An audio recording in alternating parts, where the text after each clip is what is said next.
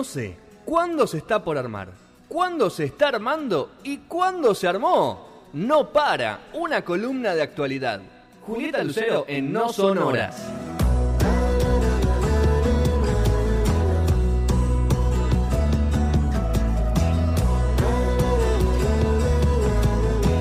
Segundo bloque, ¿no? ¿cambiamos las luces o tenés dos luces? Bueno, vamos a hablar con, la- con Juli, con la sección socioambientalista. Juli, ¿estás de, ¿desde dónde estás ahora? De acá al lado mío. Depende. Mirá que tengo acciones de IRSA yo, ¿eh? Ah, la miércoles. Ya me corrieron el otro día con un Genei, ahora me corren Extrañaba a, con Juli, a Rodri comiendo en el micrófono. Hace mucho, ¿no? No podían hacerlo, no podían hacerlo. Bienvenido, Rodri. Si querés, eh, mientras Rodri merienda, Manu, baja el micrófono, no, no, no te hagas drama. Que merienda tranquilo, porque necesita merendar. Es un tipo, Ya está. es un tipo ideal. eh. Claro, cinco, seis y medio.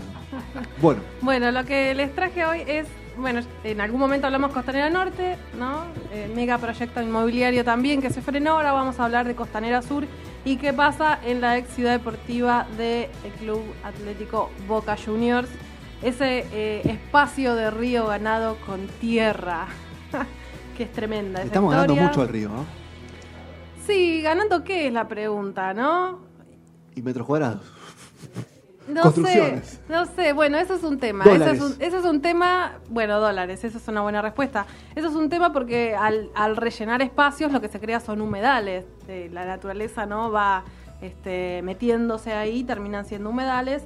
Y, y la verdad es que si bien la ciudad de Buenos Aires tiene muchos espacios verdes, ¿dónde están ubicados los espacios verdes? no? Generalmente zona norte, no, no zona sur de la ciudad, que es donde menos metros cuadrados quizás de espacio verde hay en comparación. Ahora bien, ¿qué pasa en el caso particular de IRSA? Bueno, hay un megaproyecto que hace Sí. 20 años que viene carreteando desde atrás, 20 años.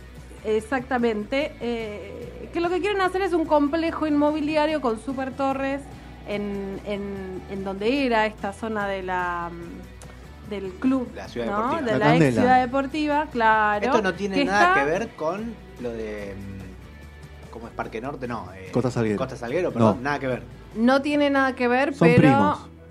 pero claro, son proyectos que impulsa el gobierno de la ciudad de alguna forma para que eh, algunos dicen gentrifique, otros dicen se quite espacio verde, depende de dónde venga ¿no? la movida, que- quién está hablando del proyecto. En este caso en particular está entre el balneario de Costanera Sur y la central térmica, ¿no? la, la que se veía ahí atrás, de Costanera. Sí. Ahí está ubicado el espacio. La idea surgió a partir de Alberto J. Armando, Uh. un presidente de Boca entre el 60 y El el más 80. importante de la historia.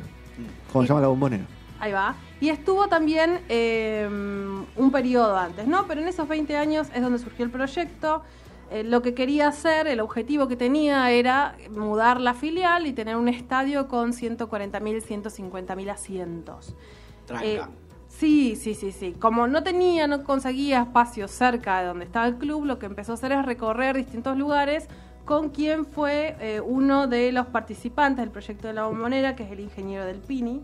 Cuenta la historia que iban en el auto y en algún momento, en, un momento dijo, frena acá, frenaron.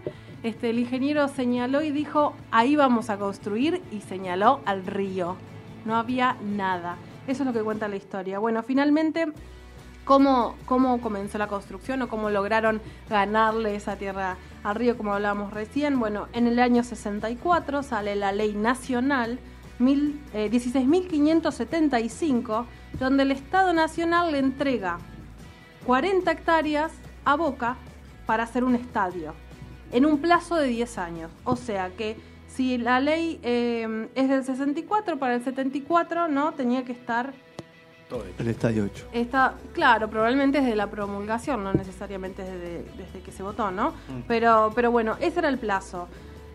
Eh, según cuentan los memoriosos, en el año 65, un año después, se volcó el primer camión de tierra. Fue todo un acto, ¿no? Desde la costanera, Tan, tan, baranda de la... Claro, baranda de la costanera, un camión de tierra. Lo que hacían era hacer unas grandes campañas convocando gente, boquenses, este, ¿A que pongan la Ah, mano de obra? a que lleven camiones de tierra. Ah, a que colaboren y se animen y que lleven escombros para ir rellenando los espacios. Así se lograron construir, construir ciertas islas, ¿no? Que es donde se fue armando el predio. Y otra forma en que, que encontraron para, para juntar dinero, porque es algo muy costoso, fue algo muy costoso, son bonos patrimoniales. O sea, vos comprabas este bono y decías, bueno, este Es un pedacito. pedacito mío, sí. Claro, tal cual. O plateas anticipadas también. eh, y bueno, rifas de autos, cosas como muy extravagantes para la época. Eh, la fecha objetivo, la fecha objetivo era el 25 de mayo de 1975, Ah, mierda. 11 horas. O sea, así de preciso era el objetivo. A ver, ¿se hizo el estadio? ¿Se No, inauguró el estadio? Boca sigue, sigue luchando, ¿no? El tema de la bombonera. No, no, no se inauguró. ¿Qué había en ese espacio? ¿Qué se, qué se hizo en ese espacio? Sí, el Parque Genoés, que en algún momento fue competencia del Little Park. Eh, se hizo la confitería Neptuno, que era conocida por su arquitectura y en la cúpula tenía un Quinquela Martín, un vitró. Eh, y bueno, estaban las islas, distintos espacios de juego. El, el- el objetivo del espacio era que sea recreativo. Finalmente, bueno, en el 72 se puso el primer pilote, se construyeron unas gradas de, creo que fueron ocho escalones, fue todo lo que se construyó del estadio. Ese primer pilote con eh, Lanusse eh, como presidente. de facto, claro. Ahora bien, hasta ahí la historia romántica de lo que sucedió. ¿Qué pasó en términos de ley? Porque eso es lo que está en disputa hoy, a quién le pertenece, si se puede vender o no, si se puede o no hacer ese espacio, ese emprendimiento inmobiliario. Con la ley esta del 65, el Estado Nacional dona Boca del territorio y el destino tenía que ser, sí o sí, eh, la sede social y tener canchas de básquet, canchas de tenis, el estadio, digamos, era muy particular los usos que estaban previstos ahí. Al, si, si Boca, eh, los espacios que Boca no ocupaba de todo ese territorio, tenía que ser para uso de espacio público. O sea que no es que podía cerrar el lugar y decir esto es de Boca y cuando Boca quiere se cierra. No, simplemente los lugares que estaban en uso eran para uso de Boca, el resto era para todos. Y si Boca, la última cláusula que es muy importante, si Boca o artículo en realidad no cumplía, eh, la tierra y la obra, hasta, el- hasta digamos, eh, la instancia en que estaba avanzada, volvía a la municipalidad de la ciudad de Buenos Aires. Ojo que lo dio Nación, pero volvía a la municipalidad de la ciudad de Buenos Aires sin ninguna indemnización para el club. Ahora bien, vino Cachatore, 79, ¿no? Polémico, intendente de esta ciudad. Sí. Bueno, él eh, dictó finalmente con una orden municipal que Boca sí cumplió, pero le dio más plazos y algunos privilegios. Entre ellos, le permitió tener la posesión legal de la tierra. O sea, ya Boca, si no lo usaba, no lo tenía que devolver, como decía la ley nacional. Era hincha de boca, Cachatore. ¿E- ¿Es una afirmación? No, digo, pregunto. Ah, no lo sabemos. Por lo menos. Sí, parece. Pareciera, Porque a parece- San Lorenzo se les sacó. Pareciera Claro. que sí. Este, la- Hasta también Claro. Hasta hoy. Hasta hoy. También sacó- eh, se sacó una ley donde se diversificaron los usos, balneario, uso turístico, comercial, hotelero. Son lugares de muy difícil acceso igual, ¿no, Juli? Pero el acceso No se, te creas, ¿eh? se hace. Sí, digo, digo para el, en un colectivo, esas cosas. ¿no? Ah, no, sí, sí, sí. Toda, la, toda esa zona en realidad, Puerto Madero. Puerto Madero es difícil de Norte, acceder hoy sin, sin, sin auto. Pero ah, hoy por hoy se puede acceder caminando, Sí, sí, sí, obviamente. tranquilamente. En el, en el 89 finalmente, le, le sigo con la ley si no perdemos ritmo, se derogan los artículos, estos que atan a boca, ¿no? De, que tiene que conceder el, el espacio público que no usa y que, y, y que puede vender. Boca eh, finalmente vende en 1991 las tierras. E IRSA, esta empresa súper gigante, la compra en el 97. A precio regalado, imagino que lo habrá Sí. O comprado. sea, Boca no se lo vende a Irsa, se lo vende a otro. Sí, sí. Y eh, lo compra IRSA en 1997. Bueno, a partir de ahí, muchos intentos en distintas intendencias o jefaturas de gobierno para poder hacerse ese predio y poder construir el proyecto que tenían. Eh, originalmente esto se vende al grupo Santa María de Plata, del Plata, por ahí van a escuchar eso. Este, y, y finalmente lo compra IRSA. ¿Qué querían los gobiernos, los sucesivos gobiernos? Hacer una rezonificación, que es lo que, sus- lo que propusieron también en, en- en zona norte, un barrio con torres, al que llaman verde, digamos, con, o sea, si uno ve los proyectos y ve las Tiene imágenes, espacio verde. tiene mucho espacio verde similar a lo que se veía en el proyecto de Costanera Norte. Pero es un render, ¿no? Del render al coso siempre hay diferencia. Es un render y, a- y aparte está esto de qué pasa con esos artículos de una ley nacional que existían originalmente, que no se podían vender y de golpe Boca vende, hace negocio, viene Irsa, lo compra muy barato, ¿no? Y terminan haciendo un montón de guita con un espacio que es eh, que está alrededor del río, que es camino, o sea, por ahí pasa el camino de Sirga. Hay una ley nacional en el Código Civil que se modificó hace no muchos años que dice que eh, hay cierta cantidad de metros que no puede ser ocupado por nadie. Hay un montón de cosas ahí eh, vinculadas. Los que se están oponiendo a este proyecto son vecinos autoconvocados y eh, la Asociación por la Reserva, una asociación de vecinos que trabaja por la, la reserva que está ahí nomás. Aislado, la reserva ecológica. Está el barrio Claro. Rodrigo Bueno también ahí, que se, están, que se urbanizó. Claro, los vecinos también están pidiendo que por favor, eh, al menos que se, que se sea serio con los trabajos de, de impacto ambiental. Bueno, en esta lucha territorial que, que personas como Enrique Viale, que hablamos mucho en esta columna, eh, que es un abogado ambientalista, estuvo mencionando o estuvo diciendo que era eh, que se podía comparar en realidad con lo que pasa en la minería en otros territorios, ¿no? Para la ciudad de Buenos Aires, eh, eh, es- esto de que venga el capital a hacer extractivismo es un extractivismo urbano y no tiene que ver con agricultura, agronegocio, minería, energía, lo que sea, digamos, que sucede en otros lugares más alejados.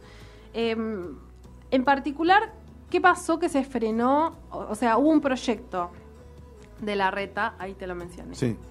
Bueno, de acuerdo entre el gobierno de la ciudad de Irsa Sí. para permitir que esto suceda, se llevó a la legislatura, la, la legislatura están los votos para que se dé, pero las organizaciones sociales metieron eh, una eh, cautelar, fueron a la justicia.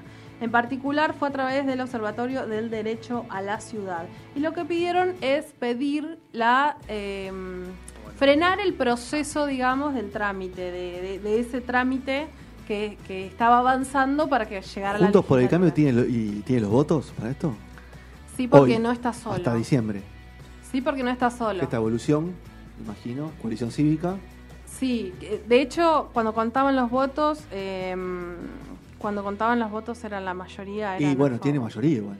Sí, pero la gran mayoría. Y yo creo que la, se- dice. la semana, el, el, el periodo que viene va a tener más mayoría, como viene a ser eso. Bueno, ese es, ese es un tema a tener en cuenta. ¿Qué, qué pasó ahora con la cautelar en particular? La cautelar pidió, entre otras cosas, un estudio de impacto ambiental que no se hizo, que no, que y no se hacen prevé. ese tipo de construcciones cuando se proyectan. Se, se- Claro, pero no estaba, pre- no estaba previsto hasta ahora. El famoso EIA. claro. Eh, hay, hay varios estudios, digamos, no es el único eh, estudio de impacto, impacto ambiental. Esta, esta situación, el juez que le tocó la causa, Guiller- Guillermo Sch- eh, Scheibler, si no me equivoco, un apellido difícil, dio lugar a la cautelar, dijo que hay que hacer este tipo de, de estudios antes de, de pensar si quiere hacer un acuerdo entre la ciudad para eh, reorganizar esa tierra para permitir el proyecto. Pero además eh, pide una audiencia pública. ¿Se acuerdan esa audiencia pública eterna que hubo por zona norte? Y en San Lorenzo también, por el predio de San Lorenzo hubo y duró dos meses, un mes más o menos. El, cualquier persona que Se quiere va, se anota y habla. Claro, tal cual. Bueno, en el caso del predio de Costa Salguero, eh, la gran mayoría, eran más del 90%, estaban en contra. Eh, probable, es probable que eh, cuando se ponga esto a discusión de una forma más abierta aparezcan más voces en contra. Por ahora está bastante solapado en los medios grandes. De hecho, mirando un poco cómo venía la cosa, eh, en esta semana, que, porque ayer hubo una reunión en la legislatura, se iba a tratar este tema, que ya daban los titulares por hecho que tras 20 años finalmente IRSA iba a poder hacer esto cuando hay una medida cautelar de un juez que dice que no, que hay que frenarlo. Entonces, bueno, estamos con este freno judicial, de todos modos se incorporó ayer en la agenda de la legislatura y no se pudo tramitar. O sea, intentó eh, el oficialismo des- desestimar una cautelar, que, o sea, uno es el poder legislativo y otro es el judicial. ¿Cómo el legislativo va a desestimar algo que dicta la justicia, no? Pero como hay un acuerdo en, la ciudad de Buenos Aires, en la legislatura, de que se sigue lo que, o sea, que se, que se sigue lo que dice la ley, hay un acuerdo de los distintos bloques, la mayoría votó en contra, entonces, o sea, en contra de desestimar la cautelar, estoy diciendo, entonces finalmente no se pudo tratar este acuerdo entre ISA y el gobierno de la ciudad que propuso la reta. A ver, esto quiere decir que está frenado, que va a tener que seguir por el camino de la justicia, que eh, si el gobierno de la ciudad, la legislatura, quien sea, IRSA, quiere apelar, lo tiene que hacer por el camino de la justicia. No puede hacerlo a través de una medida legislativa porque pertenece a otro poder. Así que probablemente si sigue el mismo camino que, que otras situaciones que han, que han habido, otros antecedentes que han habido en el país, es probable que terminemos con una audiencia pública larga, hablando de este tema, y de este tema y más importante... em, El tema de la incertidumbre de cómo salen las elecciones y cómo se acomoda de nuevo. Entiendo que lo va a acompañar, no va a cambiar mucho el- lo que es la legislatura en composición. no, pero Hay que ver las coaliciones Igual cómo se podríamos acomodan, decir ¿no? que la reta en este caso se lavó las manos, pero bien, porque Sí, onda, pero no es algo que, ver no lo... pegado, claro, esto que no le, no le corresponde, ¿no? No, no. Lo puede diciendo, esto, no, fogonear. esto no es mi problema. No lo puede fogonear. Él, lo, él lo- lo impulsa y lo manda a la legislatura que se vote. Sí, eh, sí, hay otra cosa, otra herramienta que tuvo en cuenta la justicia, en este caso el acuerdo de Escazú, que habla de, acceso a la información, acceso a la justicia ambiental, se habla de derechos de lo ambiental como derechos o en términos de derechos humanos. Argentina refrendó esto en la legislatura nacional en enero de este año, con lo cual ahí hay otra herramienta, digamos, que puede llegar a frenar esta cuestión eh, más en el largo plazo. Como antecedente les traigo, y con este lo cierro, eh, que la Corte Suprema de Justicia frenó eh, en una causa eh, similar, digamos, no, no puede ser igual, pero Claro. con algunos elementos similares, un barrio privado que quería hacerse en Gualeguaychú, en Entre Ríos, con lo cual... Hay una jurisprudencia. Claro, hay un caminito que alguien ya hizo y que es posible volver a caminar. ¿No? Es una situación de la ciudad de Buenos Aires, pero si pasa a Justicia Nacional, ahí es otro Podría cantar. pasar lo mismo. Claro. Pero bueno, es sano, digamos, que no solo salga en los medios, que no solo salga en las redes, sino que las personas empiezan a debatir este tipo de cosas en la casa porque es un poco qué ciudad quieren vivir, ya no me pongo el inclusivo, pero qué ciudad quieren vivir y qué quieren hacer en esa ciudad. ¿No? Claro, Está se, muy bien. se- se habla del concepto siempre es puesta en valor, ¿no? De, de- de estos tipos de proyectos. No, porque va a poner en valor esta parte de la ciudad que, no, que hoy en día está muerta. ¿Para y por quién? No, No, no, seguro. Eh, y ayer, bueno, yo, yo ayer me tocó ver toda la votación por, por la, resonif- la ley de resonificación para San Lorenzo, en el predio de Avenida Plata. Salió mucho el tema porque justamente era un día que se iban a, tratar de este tipo de, de proyecto de ley. Y veía, por ejemplo, yo veía a la izquierda que estaba muy, muy reactiva a la idea, pegaba mucho. Es más, hay una legisladora del partido de Zamora, Autodeterminación y Libertad, que tanto en la primera lectura como en la segunda se abstuvo. Porque dice que votar esto, ella decía, es como votar lo mismo que este tipo de proyectos. Y por otro lado, tenés la gente de Junto por el Cambio que decía, bueno, está bien, junto, eh, Frente de Todos no cuestiona lo de San Lorenzo, pero cuestiona esto, que es una re- resonificación, pero para un uso diferente al de un club de fútbol o al de una puesta en valor por un colegio, un polo cultural y todas esas cosas que propone San Lorenzo, diferente a lo que propone Irsa. Claro, claro, claro, por Claro, supuesto. claro, claro. Y- Pero el impacto ambiental está y un montón de cosas están que puede llegar a. Pero digamos meterlo que, en la bolsa, que lo de San eso. Lorenzo, más allá de, obviamente no soy un ex- ex- experto en esto, pero digamos, de San Lorenzo está como que terminó de probarse de que le sacaron algo que era, lo sacaron y lo están volviendo a poner acá. Está probado de que era de Boca, no sabemos quién lo vendió y después de repente lo tiene ahí. O sea, todo, es todo mucho más turbio. Sí. Porque ni siquiera es un lugar que estaba, podríamos decir, eh, loteado.